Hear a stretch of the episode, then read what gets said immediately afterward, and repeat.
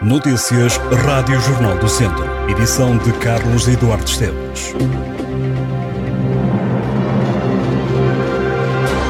Um homem de 23 anos foi detido pela PSP ontem à tarde no centro da cidade de Viseu. Tinha com ele mais de uma centena de doses de haxixe. A polícia foi chamada à casa do jovem, encontrou a droga em cima de uma mesa. Ao detido foram apreendidas cerca de 130 doses individuais de haxixe, uma balança de precisão e uma arma branca. Em São Cipriano, no Conselho de Rezende, caiu um muro e essa queda levou à descoberta de duas munições de guerra. Os dois objetos foram descobertos atrás do muro por volta do meio-dia ontem pelos trabalhadores da Junta de Freguesia local quando procediam às obras de arranjos da parede que caiu no domingo devido ao mau tempo.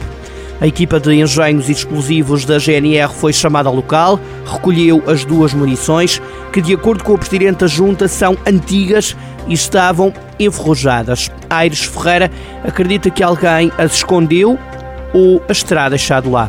A GNR está a investigar. O novo serviço de urgências do Centro Hospitalar Tondela e Viseu deverá entrar em funcionamento no primeiro trimestre de 2023, meio ano depois do prazo inicialmente apontado pela administração do hospital. A nova data foi avançada pelo diretor clínico do Centro Hospitalar Tondela Viseu. Eduardo Melo avançou esta data na sessão de boas-vindas aos novos internos do hospital, de acordo com o Diário de Viseu. Em agosto do ano passado, Nuno Duarte, o presidente do Conselho de Administração do Centro Hospitalar Tondela Viseu, dizia que a empreitada estaria pronta em outubro, quando se previa um aumento da procura por causa da gripe sazonal. As obras de requalificação e ampliação das urgências estão orçadas em 6 milhões e 400 mil euros.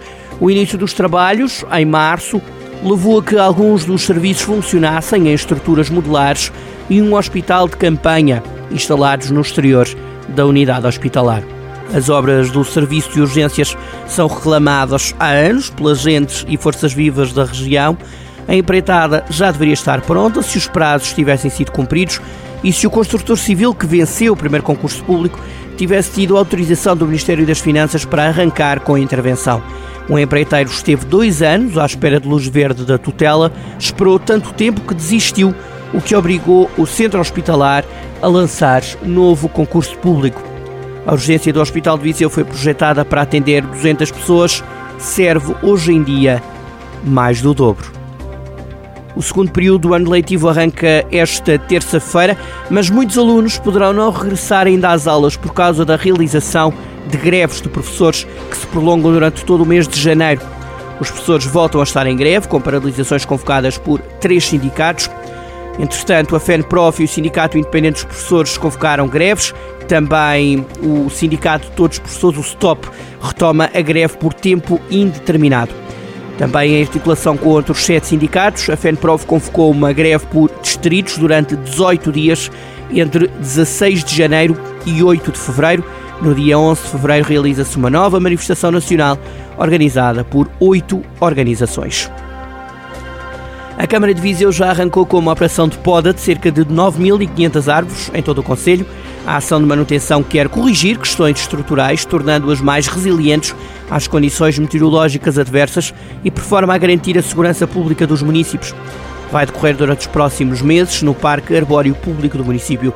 Os objetivos principais são garantir a proteção e qualidade das espécies do Conselho, assim como a segurança dos municípios. A Câmara de Viseu adverte que estas intervenções poderão provocar alguns condicionamentos pontuais ao nível da circulação e do estacionamento nos locais onde as árvores vão ser podadas. Esta intervenção insere-se na política contínua de cuidado pela cidade de Jardim. Viseu é uma cidade amiga do ambiente, garante o Presidente da Câmara.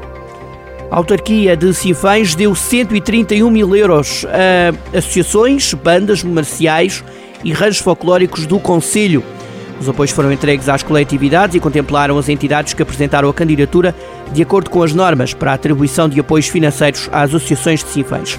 O município entregou 43 mil euros a 26 associações ambientais, culturais, desportivas e recreativas. Já os nove grupos folclóricos receberam 28 mil euros.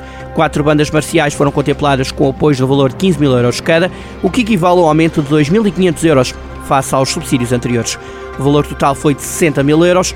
Além dos apoios anuais, o município de Sinfãs manteve os subsídios pontuais para financiar a aquisição de viaturas e de equipamentos.